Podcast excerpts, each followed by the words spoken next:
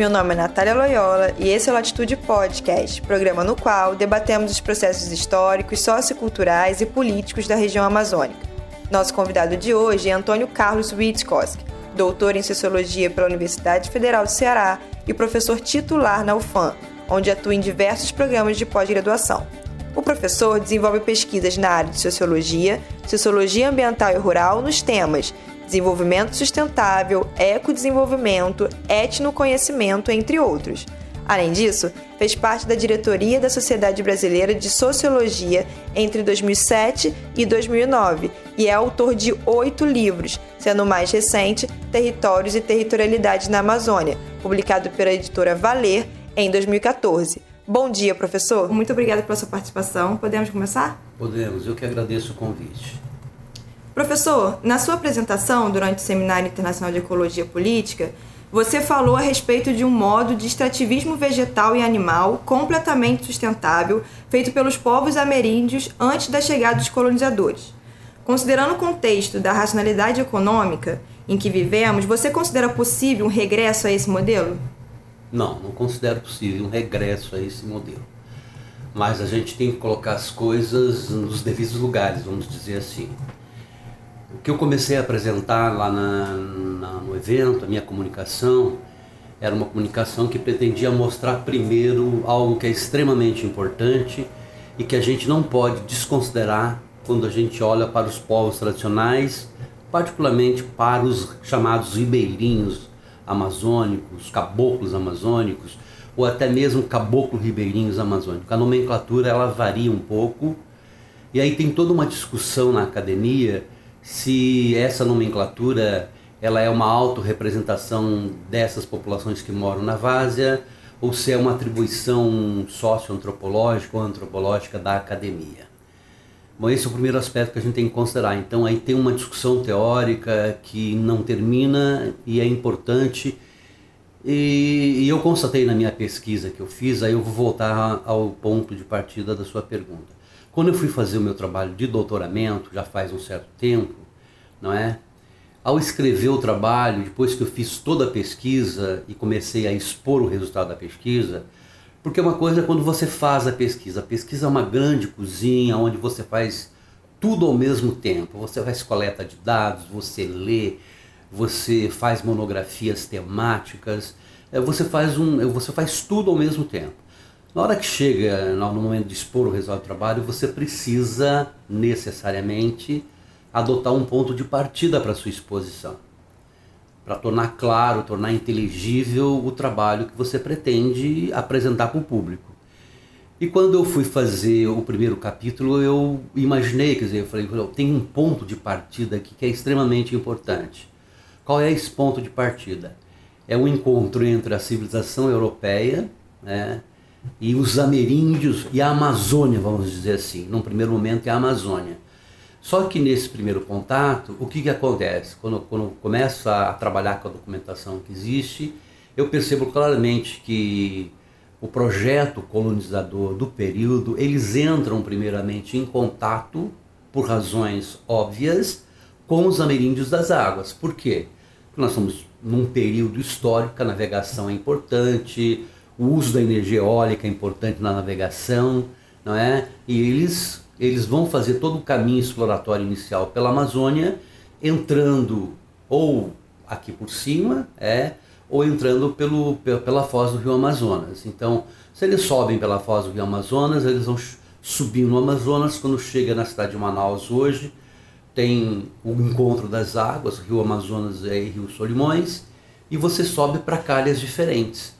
Mas independentemente da cor da água, e a cor da água é extremamente importante, porque a cor da água, quando você está numa calha de rio de água preta, você tem uma densidade demográfica diferente de quando você está numa calha de água barrenta, que é aquela água que parece um café com leite, né? Que a gente chama de água branca. Então, é, é, perceberam claramente que havia densidades demográficas diferentes. E, e, e claro que o primeiro contato do colonizador foi com os ameríndios das águas. Então, quando eles, eles fazem um contato, esse contato não é feito sem dor. Na verdade, esse contato é feito com muita dor, porque o, projeto colonial ele é um projeto de poder, não é? É um projeto de poder dos europeus de uma maneira em geral e dos portugueses em particular. E dos portugueses em particular. Por quê? É claro que nós estamos na fase do capitalismo mercantilista e o Brasil vai se inserir na dinâmica desse capitalismo mercantilista. Não só o Brasil, o Brasil, a América pré-colombiana, a África, os países em geral que ainda, e, bom, enfim, que não foram descobertos, vão sendo, vão sendo é, é, mapeados e, claro, quando os portugueses chegam na Amazônia, eles ficam realmente encantados com o que eles encontram aqui, não é? E a entrar pela calha, eles vão produzir aquilo que eu chamo no meu livro de fricção interétnica, que é o contato entre aquela perspectiva antro, antropo-eurocêntrica, não é? Com essas populações que habitavam a calha do rio, que são os ameríndios das águas. E desse contato, que foi um contato biológico também, porque os colonizadores praticavam atos é, é, sexuais com as indígenas, não é? E isso acabou criando uma outra figura. O, o produto desse encontro, que é biológico e é cultural ao mesmo tempo, ele vai acabar é, formando esse sujeito social que hoje se chama de caboclo, de caboclo ribeirinho ou de ribeirinho simplesmente, que são os, os moradores das, das várzeas, vamos chamar assim, da Amazônia. É? Porque, como eu disse lá na minha comunicação, eu não trabalho com populações indígenas, mas esse, esse ribeirinho ele é o produto dessa fricção e eles são habitantes extremamente importantes. Porque quando você apanha os dados do censo, como eu falei lá, e os dados do censo são diferentes na Amazônia, não dá para pensar 80 morando na cidade, 20 no campo, esse dado varia muito porque a Amazônia tem singularidades, é, então, mas se você excetua as populações urbanas do estado do Amazonas, do estado do Amazonas, a população que mora no mundo rural, a grande maioria mora na área de várzea. E mora na área de várzea porque morar na várzea tem a ver com esse processo histórico. É? Então tem uma, uma dimensão aí que é importante, que é uma dimensão diacrônica, ela é histórica, ela é marcada por continuidades, mas também por descontinuidades, mas é, é, é, a gente tem que entender esse sujeito como sendo resultado dessa fricção. Aí você me pergunta se haveria um, um, digamos, quando os portugueses chegam, acho que é bom colocar isso também antes de aprofundar numa outra perspectiva, que é o seguinte: quando há esse contato, né, é, fica muito evidente nos documentos que eu manejei que são duas racionalidades absolutamente distintas. Uma racionalidade é a racionalidade do projeto colonizador, que tem o arcabuz na mão direita e o crucifixo na mão esquerda. Eles entram triturando é, os ameríndios de vaza. E eu diria que nessa, nesse processo, é, a cruz foi mais importante do que o arcabuz porque a cruz tem a ver com a dominação do poder simbólico, ideológico, e o arcabuz tem a ver com o poder físico, com o poder material. Você aniquila o outro, você pode matar o outro, mas com a religião você domestica as subjetividades humanas do asmeríndio das várzeas, e na medida que você vai domesticando e produzindo esse outro sujeito social, que é resultado dessa fricção interética, você vai ter algumas situações que são assim. Primeiro, tem ameríndios que vão trabalhar projeto colonial, vão ser cooptados por esse projeto colonial. Tem ameríndios que vão lutar até morrer contra esse projeto colonial. E tem ameríndios que vão migrar para a terra firme, fugindo da calha do rio, indo para a terra firme, que é um lugar mais inacessível ou muito inacessível para aquele momento é, do, do processo civilizatório no qual nós vivemos. Mas uma coisa que fica muito claro nesse, nesse encontro é que os ameríndios da Vaza já tinham uma maneira de manejar os recursos naturais, de viver, que é uma maneira muito própria dos ribeirinhos. Os ribeirinhos não são ameríndios, mas eles herdaram, do ponto de vista cultural, muito dos hábitos que essa população ameríndia tinha é, nesse momento do contato. É, essa é uma primeira parte da argumentação. A segunda parte, eu poderia dizer o seguinte, que para além do bem e do mal, né, é, hoje nós vivemos, como eu disse na minha apresentação de maneira muito breve, mas o professor Henrique Leff foi na medula óssea do problema, porque ele teve um tempo muito legal para falar, e ele é um intelectual extremamente importante. Ele faz uma epistemologia do Sul, na minha opinião, embora não seja o projeto dele, é o projeto do, do Epistemologia do Sul é um projeto do Boaventura de Santos Santos, que é um sociólogo português, mas o, o, o Henrique Leff, quando a gente lê a obra dele, a gente percebe todo o interesse dele é, é, é, entender, digamos assim, qual é os fundamentos é, ou a perspectiva, poderíamos dizer até ontológica, é, dos, das populações tradicionais. E aí, qual é a ideia que eu, eu, eu, tentei passar lá no Dia da Comunicação, que eu acho que é uma ideia que é importante. É, o atual processo civilizatório, né, ele, ele é extremamente avassalador. Né? Eu lembro que um dos comunicadores disse, o nosso problema não é mais os Estados Unidos, é a China. Porque a China é a primeira potência do mundo. É bem verdade, a China é a primeira potência do mundo, provavelmente hoje é. A gente acha que precisa de mais dados empíricos para isso, mas tudo indica que ela realmente seja a primeira economia do mundo. Mas não podemos negar a força espiritual, vamos dizer assim, é, que a sociedade norte-americana tem em função da hegemonia que ela exerce sobre o mundo. Né? Os Estados Unidos, a presença dos Estados Unidos está nos quatro cantos da Terra e aonde há recursos naturais que lhes interessam, eles fazem das tripa coração para se apropriar desses recursos. Então esse processo civilizatório é um processo extremamente é, é, é, degradante do ambiente. Mas uma discussão que nós fazemos e que está presente muito na narrativa do professor Henrique Leff é que a natureza da crise ambiental hoje no mundo ela não é uma crise do ambiente, ela é uma crise da civilização e da racionalidade que está por trás desse processo civilizatório. Então, se a gente não questionar a natureza dessa racionalidade, que tem a ver com o advento do racionalismo moderno e de, da forma como esse racionalismo foi se desenvolvendo, que tem a ver com Descartes, com Francis Bacon, com é, com Kant, com Hegel, tem a ver com uma, um conjunto um conjunto bastante diverso de filósofos que fizeram a fundamentação do racionalismo moderno. Esse racionalismo moderno ele está nas entranhas do sistema capitalista, é, na forma de racionalização. Aí o professor Henrique Lé fala em, é, da racionalização teórica, da razão, é, da razão instrumental, ele fala é, da razão substantiva, que são dimensões importantes da razão para se contrapor a essa razão.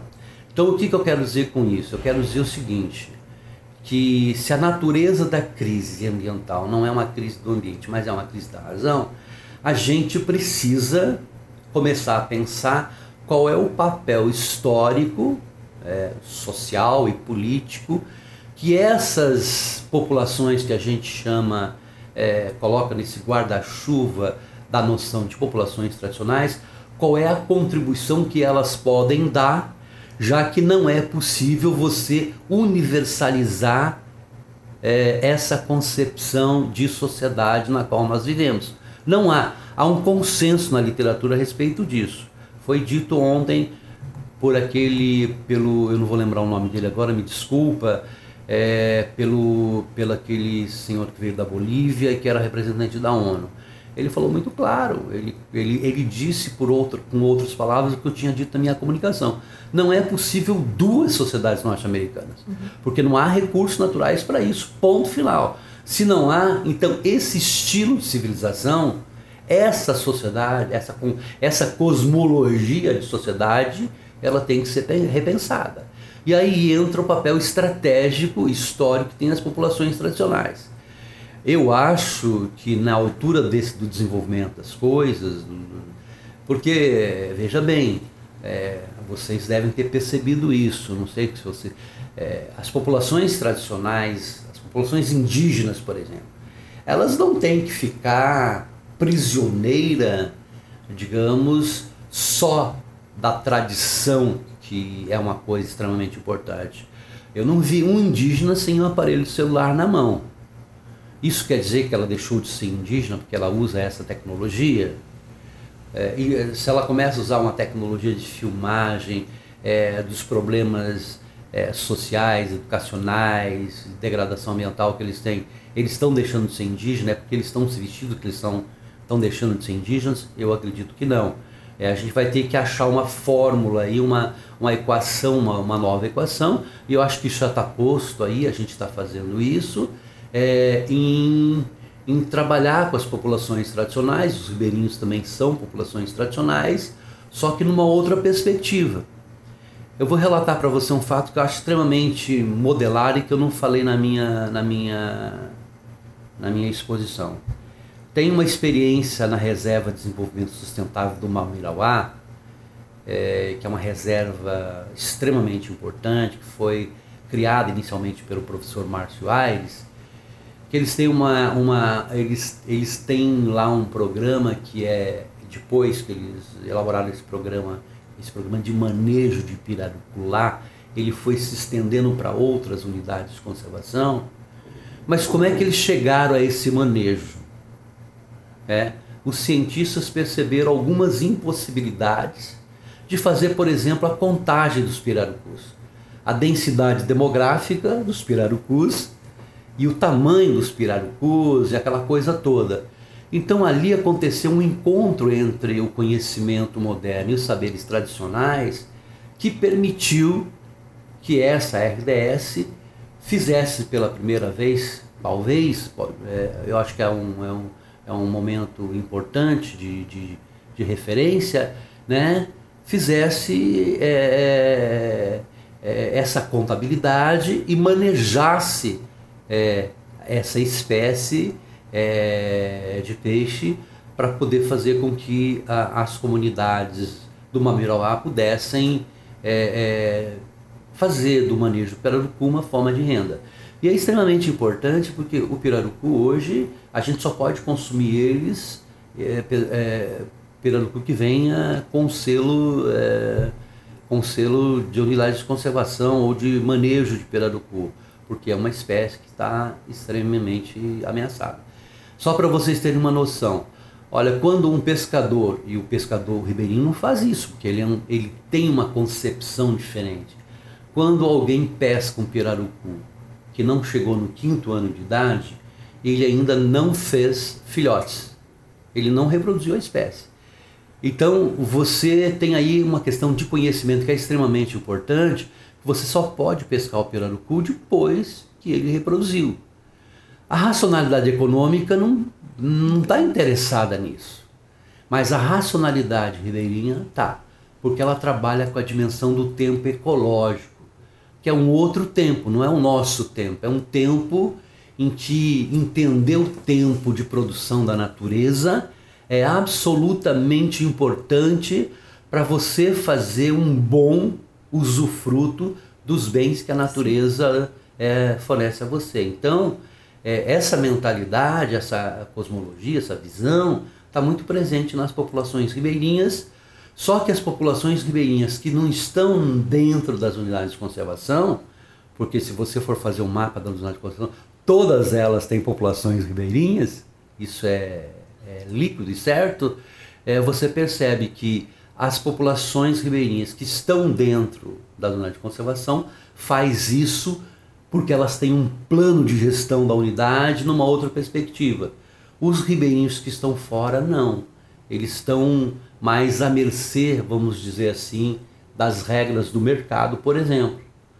Nós temos um conjunto de é, agentes da comercialização, marreteiro, regatão, patrão, que são é uma verdadeira instituição, é, no sentido sociológico do termo, é uma instituição que faz a transação econômica dos excedentes da economia camponesa varziana. Mas tem essa contraposição que eu falei que é importante. Professor, e aprofundando mais um pouco essa questão, É, uma das, das suas recomenda recomendações durante a apresentação foi que os povos da região da Várzea desenvolvessem um modelo de vida seguindo o ciclo, o ciclo das águas, de forma a não agredir a natureza e permitir sua recuperação. Como essas populações podem conciliar esse, esse tipo de vida com a informalidade e a pressão social contra culturas tradicionais sustentáveis? Olha, esse é um grande paradoxo que a gente tem que resolver, né? Aí eu, eu vejo a questão mais ou menos assim. Não sei se vocês lembram, mas eu fiz uma crítica ao modelo da Zona Franca de Manaus. Foi muito rápida, porque enfim, né? É, o projeto da Zona Franca de Manaus, ele é um projeto que foi um projeto que tem a ver com uma geopolítica que foi criada no âmbito do regime autoritário. Esse é o primeiro, primeiro dado de realidade que a gente não pode negar. A Zona Franca ela foi pensada antes um pouco, idealizada um pouco antes, não vou saber precisar exatamente a data agora, mas foi a partir do regime militar de 64, principalmente depois de 68, que começa a implantação da Zona Franca de Manaus. Que é, a Zona Franca de Manaus foi só implantada aqui, foi implantada aqui em vários lugares do mundo, porque tinha a ver com uma nova dinâmica do capitalismo a nível mundial. A economia mundo do capitalismo a nível mundial. E os militares resolveram criar a Zona Franca de Manaus, o que parece um paradoxo inicialmente, né? Uma, por que criar uma Zona Franca de Manaus assim no, no meio, no olho da, do estado do Amazonas e da Amazônia, vamos dizer, porque se você olha onde está Manaus, ela fica num lugar muito central da Amazônia, né? Porque a Amazônia é nacional, é transnacional, ela é regional, ela é local, então. Mas foi criada a Zona Franca de Manaus. E a gente sabe que o sistema capitalista, né, ele é um sistema extremamente poderoso tanto do ponto de vista material como do ponto de vista simbólico. Não dá para a gente entender a dinâmica do capitalismo não entendendo, por exemplo, o papel da indústria cultural. A indústria cultural ela tem um peso fundamental na reprodução material e simbólica do próprio sistema capitalista. É só você pegar uma telenovela das oito e ver qual é o universo de coisas que circula ali dentro daquela novela, que, como disse alguém, todo mundo vê, não é? Alguém disse lá no Expo, pode faltar tudo, mas a gente não pode, é, a gente tem que ter energia elétrica na hora da novela. É, porque a hora da novela é, é a hora que a comunidade também se reúne, aquela coisa, rola outras coisas, mas a telenovela é importante, inclusive, é, nas populações ameríndias também, indígenas, né? Então a indústria cultural tem um papel muito importante. Então quando se cria a Zona Franca de Manaus, a gente tem que entender assim, olha, é, nós tivemos a primeira economia da borracha, que foi no final do século XIX, começo do século XX, aí tivemos um pequeno, uma pequena depressão, e aí tivemos a segunda economia da borracha, que foi na Segunda Guerra Mundial. Nas duas economias da borracha, quem fez a economia da borracha foram os nordestinos. A migração veio do Nordeste para cá. Problemas da seca lá, né? Então há uma migração inicialmente na primeira economia da borracha. Imagina você, um nordestino, chegando na Amazônia e contrapondo os dois biomas. É o bioma da caatinga e o bioma da, da floresta tropical. São duas coisas, lá uma ausência de água no, no, no solo, né? porque lá tem água no subsolo, e aqui você chega com essa imensidão de água. Então imagine os mecanismos de adaptação dessa população quando chega aqui. Mas a primeira economia da borracha, a segunda foram feitas pelos nordestinos. Na segunda economia da borracha, né, foi uma, uma, uma segunda economia induzida pelo governo do Getúlio, porque tinha a ver com a dinâmica da Segunda Guerra Mundial.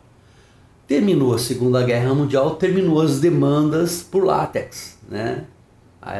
bom, óbvio, né, a Amazônia sempre esteve imersa dentro dessa dinâmica do capitalismo internacional desde o começo, como eu falei. O capitalismo mercantilista chega aqui, né? Bom, depois da segunda economia da borracha, há uma nova depressão na economia amazônica, é, do Amazonas. Então, a Zona Franca vem aparecer como uma espécie de tábua de salvação para a economia local. E quando a Zona Franca vem, a Zona Franca vem como uma força poderosa e Claro, ela passa a ser, digamos, um polo de atração da vida urbana. O processo de urbanização tem, já, já ocorreu no Brasil como um todo, está ocorrendo ainda, mas na região centro-sul já ocorreu de maneira mais determinante, e esse processo se repete aqui. Então, é, uma parte substantiva das pessoas que moram em Manaus são oriundas do interior do estado do Amazonas. É, é claro que na cidade de Manaus hoje você tem coreano, você tem japonês, você tem americano, você tem, tem pessoas de tem paulista, tem gaúcho, tem, tem gente de todos os lugares em Manaus. Mas a parte substantiva da população são as populações locais. Né? E aí existe uma estrutura de classes muito complexa, que tem uma singularidade aqui também. Né? Mas o importante é dizer que a Zona Franca vem com a promessa de trazer o desenvolvimento. E como eu disse lá, ela é um modelo que utilizou de uma força de trabalho farta barata e desorganizada. Então vocês imaginem, é, porque o ribeirinho ele, ele, ele tem uma capacidade de manejar as coisas muito grande. Então era um trabalhador do campo que tinha destreza nas mãos para trabalhar na Zona Franca. O capital percebeu isso claramente. É, então, é, isso é uma leitura que eu tenho, né? E, e, e, e, claro, os trabalhadores vão ser incorporados e a relação campo-cidade vai se dar de forma diferente. Tanto é que nós temos em torno aí, vamos dizer, o Estado do Amazonas tem 4 milhões e 100 mil pessoas, mais ou menos, do 2 milhões e 100 mil moram na cidade de Manaus. Então é um estado diferente, quando comparado com outros estados, como Paraná, Rio Grande do Sul, né? onde a gente tem cidades. É claro que o estado do Amazonas tem cidades de 70 mil, 80 mil, 100 mil tem Quari, tem Parintins, tem Taquatiara, tem uma série de cidades em, com populações em torno de entre 70 e 100 mil habitantes, mais ou menos, grosso modo falando assim. Então a Zona Franca, ela, ela veio como uma tábua de salvação, uma pretensa tábua de salvação, e ela realmente, eu, eu tenho que concordar que de uma certa maneira, como ela atrai a população para a cidade, não é? Você é, digamos assim, é, é, cria menos pressão sobre os recursos naturais. É. Só que, como eu falei lá na minha apresentação, tem uma externalidade negativa produzida pela Zona Franca de Manaus que é impagável. É só vocês dois pegarem o grande circular lá em Manaus, fazer essa experiência com a câmera fotográfica de vocês e passear pela cidade com o grande circular vocês vão ficar atônitos com a cidade que nós temos, que, como eu disse lá, representa a estética terceiro-mundista.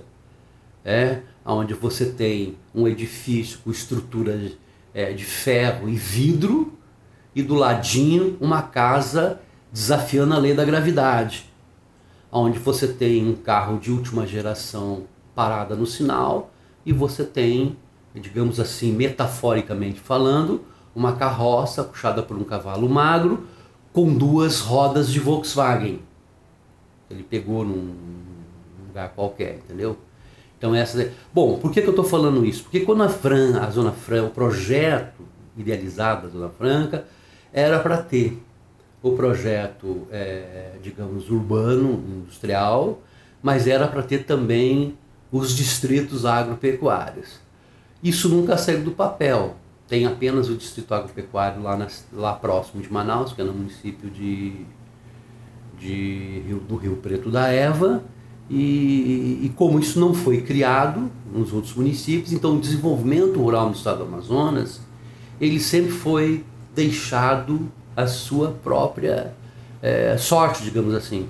Foi criado no, num determinado momento um programa chamado Zona Franca Verde, olha só o título, Zona Franca Verde. Então é agora que nós vamos promover o desenvolvimento do mundo rural. Isso aconteceu em algumas áreas, não vou saber precisar quais agora, é, mas foi uma iniciativa que aconteceu e também desaconteceu quase que né, é, imediatamente, digamos assim. Então, o que, qual é a situação que nós temos hoje? Né? É, é claro que tudo que eu estou falando aqui tem a ver, guarda relação, no meu modo de ver, com a questão com a questão de um projeto de desenvolvimento nacional. Eu acho que o Brasil ele precisa de um projeto de desenvolvimento nacional.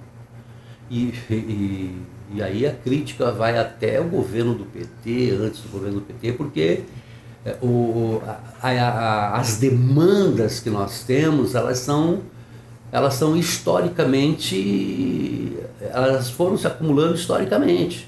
Vamos pensar, quatro séculos de escravidão no Brasil. Como é que a gente resolve a inserção do negro na sociedade moderna, por exemplo? É um problema. Aí a gente sabe como é que a sociedade brasileira é desse ponto de vista, né? Mas nós tivemos quatro séculos de escravidão praticamente no Brasil. Foi um dos países que mais usou a força de trabalho do homem negro, né? É uma dívida que a gente tem. É, como é que a gente vai fazer uma inclusão? Mas não são só os negros, né? São os negros, são os indígenas, é, são as populações. São, é, há uma diversidade muito grande de camponeses no Brasil. O campesinato brasileiro é muito diverso, né? E são pessoas que produzem, um, eles têm um modo de vida que não só produz para eles, mas produz também para as pessoas que comem na cidade que não cultivam, obviamente.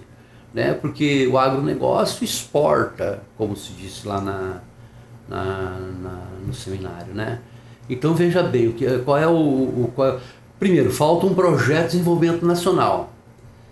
Esse projeto de desenvolvimento nacional, na minha opinião, é, ele não pode ser um projeto de desenvolvimento que siga mimeticamente, por imitação, qualquer outro país do mundo. Não dá certo isso. Não é assim que funcionam as coisas. É, e claro, nós somos muito colonizados e colonizados pela sociedade norte-americana. Manaus tem quase um milhão de automóveis. A última vez que eu vi os dados era 850 mil. Nós temos 2 milhões e 100, quase um milhão de automóveis. Hum, como que você explica? E o transporte coletivo, onde é que está? É, então, é, nós, nós cultivamos muito, quase que inconscientemente, que a civilização do automóvel é uma alternativa. E eu acho que não é. Nunca foi e não é. Mas ela está na nossa medula óssea. Porque todo mundo quer um automóvel. Né? E indústrias de automóveis são muito poderosas. Estão desempregando cada vez mais por causa da, da, da, da inteligência artificial, mas estão vivas ainda. Né? Então, é, quando eu falo do, de um projeto de desenvolvimento nacional, uma coisa que o Juscelino Kubitschek fez que eu achei, achei assim, extremamente devastador foi exatamente abrir o Brasil para o capital internacional e principalmente para o capital da, da, da, das, das, das montadoras. Nós tínhamos que fazer isso de uma outra maneira. Eu lembro que naquele momento todas as alternativas que a gente teve foi e eu sou de uma época que eu andava muito de trem no sul do país. Eu sou, sou paranaense, eu viajava muito de trem e com máquina a vapor ainda quando eu era tinha 10, 12, 12 anos de idade. Então a máquina a vapor era importante ainda. Mas a gente já estava numa transição para máquina movida a óleo diesel.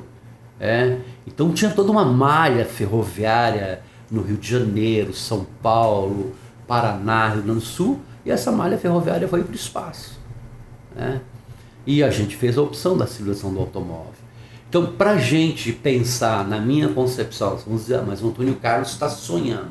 Claro que eu sonho. Eu sou um animal que cultiva a utopia, e a utopia não tem aquele sentido de ser o inatingível, não. É, a Revolução Francesa foi feita com pessoas que acreditavam que a revolução era possível. A Revolução Industrial foi feita com homens que achavam que a Revolução Industrial era possível, senão não teriam feito. Então a coisa está posta novamente. Então não admito esse raciocínio que as revoluções ocorreram e não mais ocorrerão. Isso é um absurdo para mim. A história é muito dinâmica e há a possibilidade da gente transformar o mundo num mundo melhor.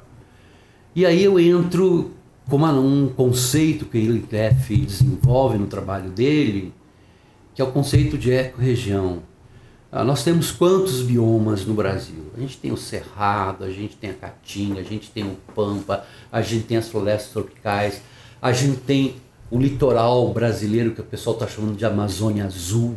É? Então você tem uma diversidade de biomas certo? Cada bioma ele tem uma dimensão física diferente. É, quando a gente chega lá no, no em Brasília, olha para o Cerrado, oh, mas o Cerrado, coisa feia o Cerrado. Não, o Cerrado tem uma estética muito bonita. Quem morou lá sabe disso. Numa época do ano as coisas nascem de uma maneira fantástica. Como é que nasceu? Tem a ver com a natureza da relação das plantas com o solo. Na Amazônia essa conversa é diferente. Nós temos uma outra singularidade aqui e foi dito num, por um dos conferencistas. Quer dizer, qual é a nossa, o nosso paradoxo natural, digamos assim, se é que isso é possível? É, o solo da Amazônia depende da floresta, assim como a floresta depende do solo. Existe uma relação aí simbiótica. Porque o solo, quando você retira a floresta, ele rapidamente. Você imagina um campo de futebol sem, sem floresta com a chuva que nós temos aqui. Quem pegou uma tempestade amazônica sabe o que eu estou falando, é muita água. Então, capacidade de erodir o solo é extremamente poderosa. Então nós vamos pensar nessa nesse projeto nacional, a primeira questão que a gente não pode deixar de considerar é que não dá para pensar um projeto homogêneo. Nós vamos ter que pensar um projeto. Sim, eu tô, eu tô pensando no campo da utopia, mas é isso que está posto para gente. Ou a gente faz isso, ou a soja vencerá a floresta tropical e provavelmente a gente vai para as cucuias. Porque o que está posto hoje também para o mundo é um pouco isso. Ou a gente repensa o processo civilizatório de maneira integral, o que acontece na China é importante, na China nós temos uma outra situação, porque nós temos o Partido Único, nós temos é, uma economia de Estado, que é uma economia de Estado e de mercado ao mesmo tempo, é, um, é uma outra história lá, não é? Mas se a gente não se a gente não se antenar é, para que, que as coisas sejam pensadas de maneira global, a gente não vai muito. O nosso futuro é muito estreito, eu diria. Então, nós vamos ter que pensar um outro processo civilizatório. E nesse outro processo civilizatório, eu acho que essa noção de eco-região é extremamente importante, porque você tem que promover o que o Henrique Leff chama de eco-desenvolvimento cada eco-região, você terá uma perspectiva de eco-desenvolvimento, por quê? Porque você vai desenvolver aquela região em função do potencial dos recursos naturais, do solo, é, das populações que ali estão. Você tem que considerar o bioma como um todo, tá? tanto a dimensão natural do bioma como a dimensão cultural do bioma. E para fazer isso é uma coisa extremamente difícil, porque a nossa cabeça como disse João Pacheco ontem, nós temos certos paradigmas na nossa cabeça e são eles que informam o que é desenvolvimento e o que não é. é então, o Henrique Leff trabalha com três noções, que é a noção de, de eco-região, ecotecnologia e ecodesenvolvimento. Porque para cada bioma, você também vai ter que pensar tecnologias que são compatíveis com aquele bioma. Vou dar um exemplo para vocês. Na várzea, por exemplo, não é possível trabalhar com trator. Ponto final. Não tem discussão. E por aí vai. Sim. Professor, você acabou respondendo as nossas outras perguntas, então a gente vai finalizar por aqui. Você gostaria de deixar algum recado? Bem, eu sou uma pessoa meio prolixa, eu sei disso, mas também eu acho que o, as questões que vocês estão me perguntando não são questões assim, digamos. São complexas. É, não são questões muito fáceis de responder e é possível muita digressão, porque está tudo muito conectado, né? Uhum. E eu realmente sou, talvez mais do que outras pessoas, prolixo. Mas eu queria dizer, já que você me pergunta, faz essa pergunta para finalizar, eu queria dizer o seguinte, que reafirmar a seguinte ideia é, todos nós somos, eu vou dizer uma coisa redundante, tá? Todos nós somos contemporâneos do nosso tempo. A palavra contemporâneo significa ser do seu tempo, né? Uhum. É, e a gente, nós somos homens situados e datados. Nós somos homens da Idade Média, nós estamos vivendo no começo do século XXI. Vocês que têm 20 anos cada um, vão viver o século XXI todo. Eu não vou. Eu não tenho esse horizonte. Né? Meu horizonte é mais estreito. Né? É natural, faz parte do ciclo da vida isso, né? Mas o que eu quero dizer é o seguinte, que é, esse encontro entre gerações é uma coisa muito importante. Né? Esse encontro entre gerações é muito importante. Eu acho que a, a juventude, de uma certa maneira, está muito desconectada de questões que são extremamente importantes para o mundo deles. Mas isso tem a ver com uma construção social também. Essa desconexão não é natural, ela é socialmente construída. Né? E talvez pela primeira vez na história da humanidade, é, a gente se encontra de fato na beira do abismo. Todos nós estamos na beira do mesmo abismo. É bobagem imaginar o contrário. Claro que no, nem todo mundo percebe que nós estamos na beira do abismo. É, teve um senhor que deu um depoimento lá no, no, filme, no filme da Fordlândia, que ele representa, ele representa o protótipo do colonizador que veio do sul. Ele fala, não, esse mato não tem nada, esse mato, esse mato tem que ser derrubado, a gente tem que colocar soja. É um raciocínio estreito. É, aliás, é lá em Maitá tem um conflito muito acentuado entre essa corrente migratória que veio do sul e os camponeses do Amazonas, que são duas racionalidades diferentes. Uma é a racionalidade da floresta derrubada e a outra da floresta em pé, para usar uma metáfora. Então, é, nem todo mundo acha que nós estamos na beira do abismo, é, mas nós estamos na beira do abismo independentemente das pessoas terem consciência disso ou não. E quem tem uma consciência relativa, digamos assim, de que nós estamos na beira do abismo, né, nós temos que fazer alguma coisa para não nos precipitarmos para o abismo. A gente não, eu não quero cair no abismo, eu quero que a gente saia do abismo e faça uma inflexão histórica, porque eu acho que a experiência do homem na Terra é importante. É, sim, tem, um, tem, tem muita coisa aí que a gente não, não pode conversar, mas a verdade é que o homem também é um animal e está na terra e, e ele está na, na, ponta da cadeia trófica, ele come todos os outros animais e a natureza. Então, mas a gente tem que repensar isso. A gente não pode ser mais antropocêntrico.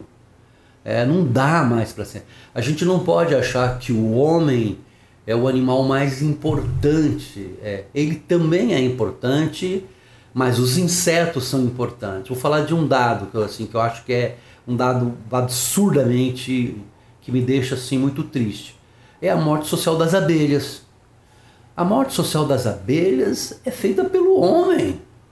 Ora, mas como é que será o mundo em, sei lá, em 10 anos com a morte social das abelhas? As abelhas fazem um trabalho gratuito para a gente, que é o trabalho da polinização.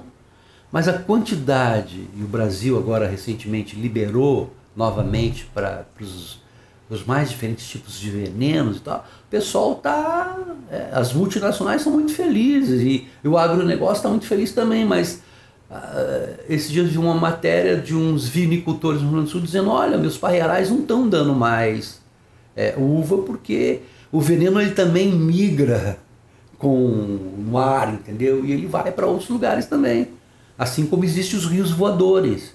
É, toda a produção da chuva que cai no centro-sul, uma parte dela é produzida na Amazônia, vai migrando, são os chamados rios voadores. Então, está tudo conectado. Então, eu vejo assim, é, é, é, estamos na beira do abismo e a gente tem que começar é, a, a, fazer uma crítica impiedosa é, a esse modelo de civilização. E aí eu, eu diria para você assim, ó, eu não preciso adjetivar o que será a nova sociedade. O, que eu tenho que ter clareza é que esse processo civilizatório que está aí, ele não é inclusivo e ele é devastador para a humanidade e para a natureza. Ele já deu muitas evidências disso e tem dado evidências disso. Vocês viram o relato dos meninos, dos indígenas lá do, do, do Javari. A, a, a, pressão que existe lá em torno do Javari. Então tudo isso é devastador. Então nós estamos na beira do abismo e aí a gente precisa fazer o quê? Acho que a universidade tem um papel importante na produção de outras epistemologias. É por isso que eu me aproximo muito do Boaventura de Souza Santos, do Edgar Morin, do Henrique Leff, porque eles são intelectuais que estão pensando numa outra teoria do conhecimento, numa outra maneira de pensar o mundo. E nessa nova maneira de pensar o mundo, porque eu vou finalizar, é, ne, nós, a maioria das pessoas não se dão conta, mas nós estamos vivendo um esgotamento da razão, nós estamos num momento de crise da razão. Então a gente vai ter que reinventar essa razão. E para reinventar essa razão, na minha modestíssima opinião, nessa transição paradigmática que a gente fala, a gente vai ter que se articular com essas outras outridades que têm outras epistemologias. Poxa, a última mesa dos indígenas foi Berger. Eles têm uma outra cosmologia, uma outra epistemologia. É claro, falar isso na academia é, um, é uma coisa, você vai ser colocada num paredão, mas são outras epistemologias porque tem a ver com uma concepção de natureza, tem a ver com uma concepção de trabalho, tem a ver com uma concepção política, tem a ver com uma concepção sobrenatural, tem a ver com a compreensão do mundo. Então tem uma epistemologia aí e ela é muito importante. Então a grande questão para mim hoje é como é que a gente articula, como é que a gente desconstrói essa racionalidade que está aí é, essa razão que está aí, faz uma crítica a ela, não é jogar toda ela no lixo, não, é ressignificá-la por dentro tanto quanto possível. E como é que a gente incorpora a essa, a esse novo conhecimento que a gente está criticando, como é que a gente faz uma internalização é, dos saberes tradicionais. E aí eu acho que tem uma coisa super importante, que é a seguinte, as ciências sociais de um lado e as ciências da natureza por outro, elas não podem mais trabalhar de maneira separada. Elas têm que começar a trabalhar. A gente tem que produzir uma intersubjetividade entre esses dois campos de conhecimento, porque se a gente não produzir esse encontro entre as ciências da natureza e as ciências sociais, a gente vai continuar reproduzindo aquilo que o Edgar Morin chama o homem, o homem especialista, ele vê o mundo de maneira muito simples. É o pensamento simplificador, é o homem especialista. Ele tem um paradigma na cabeça, mas ele não consegue, não consegue entender, compreender a complexidade do mundo. Então a gente precisa pensar um outro, uma outra forma de pensar o mundo. E essa outra forma pressupõe um reencontro, porque isso foi separado historicamente, ciências naturais, ciências sociais. E a gente vai ter que historicamente aproximá-los de novo para que a gente possa fazer uma ciência considerando o planeta que a gente tem. Se a gente não considera isso, não vai dar certo, não tem como dar certo, porque os recursos naturais estão sendo dilapidados, inclusive pela aplicação de ciência em forças produtivas. Não pensem vocês que a ciência está fora desse balaio todo. Ela está dentro até o pescoço. Uma parte substantiva da ciência é empregada, por exemplo, na produção dos transgênicos. Como é que eu vou pensar transgênico sem ciência? Não é verdade? Então a ciência está presente em tudo que acontece no mundo. Só que nós precisamos pensar, é fazer uma ressignificação desse paradigma hegemônico, aproximando ciências da natureza com ciências sociais e se aproximando também e muito na articulação com, esses, com essa diversidade do mundo. Porque, para finalizar, o que, que o Boaventura de Souza Santos diz que é uma ideia muito que eu acho muito legal, quando ele escreve a epistemologia do Sul. Quando ele escreve a epistemologia do Sul, ele está dizendo, olha, a epistemologia do Sul, ela se contrapõe à epistemologia do Norte, que é hegemônica. Né? Mas quando ele está fazendo, quando ele está desenvolvendo esse programa de ciência, ele vai dizer uma coisa que eu acho extremamente importante. A gente não pode, na altura do desenvolvimento desse processo civilizatório, colocar na lata do lixo as mais diferentes experiências que nós temos que acontecem no Sul ainda e que são experiências muito interessantes para pensar numa sociedade inclusiva. Porque o capitalismo ele é por natureza excludente. Vão lá na cidade de Manaus e você não entender. O camponês que sai da Amazônia, que sai da Várzea e vai para a cidade de Manaus, a primeira coisa que ele vai precisar é daquilo que todo mundo corre atrás, é da mercadoria dinheiro. Sem isso ele não faz nada na cidade. E no campo ele faz. Então eu acho que está colocado uma das dimensões, vamos dizer assim, do nosso, do nosso abismo é fazer essa grande articulação. E se a gente conseguir fazer essa articulação e tornar ela um pouco mais universal, eu, a gente, eu, eu, eu, eu acredito que a gente possa conseguir é, salvar a Terra, salvar a Gaia e nos salvar. É isso. Professor, muito obrigada. O Latitude Podcast fica por aqui. Para mais conteúdo sobre Amazônia, meio ambiente e desenvolvimento sustentável, acesse amazonialatitude.com. Você também pode acompanhar a Amazônia Latitude nas redes sociais através do Instagram, Facebook e Twitter. Obrigada pela sua atenção e nos vemos no próximo programa.